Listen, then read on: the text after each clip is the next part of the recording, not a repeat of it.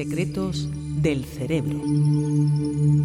Todos tenemos algún amigo o alguna amiga que de vez en cuando nos llama para explicarnos entre mocos y cafés lo desgraciada que es su vida sentimental.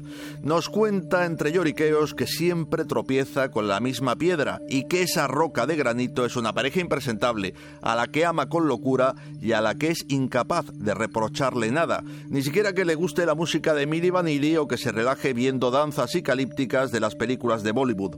Si nuestro amigo o nuestra amiga nos dice que no puede hacer nada para dejar de enamorarse de estos raros especímenes, podemos contestarle con la ciencia en la mano que Siempre podemos cambiar de personalidad. Nuestro cerebro es extremadamente plástico y viene configurado de fábrica para adaptarse a cualquier circunstancia. ¿Cómo hemos cambiado?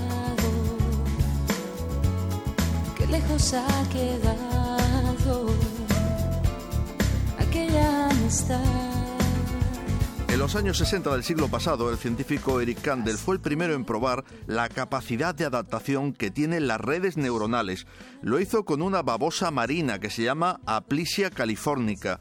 Con mucha mala idea, Kandel les lanzaba chorros de agua a las aplisias y después les sometía a descargas eléctricas. Comprobó que las babosas no eran tontas y al cabo de poco tiempo reconfiguraban sus neuronas y a poco que Candel le soltaba el chorrazo se veían venir el calambrazo y se arrugaban para aguantar el tirón. Estos animales no insultaban al científico y se acordaban de su familia viva y difunta porque no podían. Candel recibió el Premio Nobel de Medicina en el año 2000 por su hallazgo. En los humanos, también en los años 60, empezó a comprobarse que los pacientes que habían sufrido accidentes cerebrovasculares podían recuperarse formando nuevas redes cerebrales que sustituyen a las dañadas. Hoy en día ya se sabe que nuestros circuitos pueden reconfigurarse completamente como resultado de un aprendizaje intensivo y experiencias ambientales, un fenómeno al que se denomina neuroplasticidad. Los científicos se quedan boquiabiertos cuando se dan cuenta que la capacidad de modificar nuestros circuitos es potentísima y de lo más corriente. Se ha comprobado en reconstrucciones cerebrales en tres dimensiones que los cerebros de hermanos gemelos idénticos se parecen como un huevo a una castaña, o sea, nada.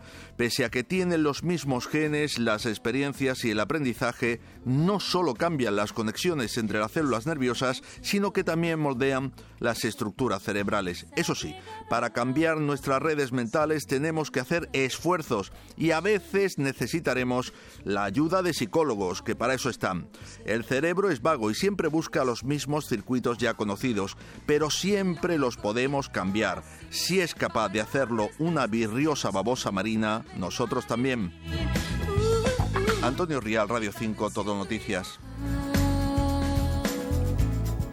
¿Cómo hemos cambiado? Qué lejos ha quedado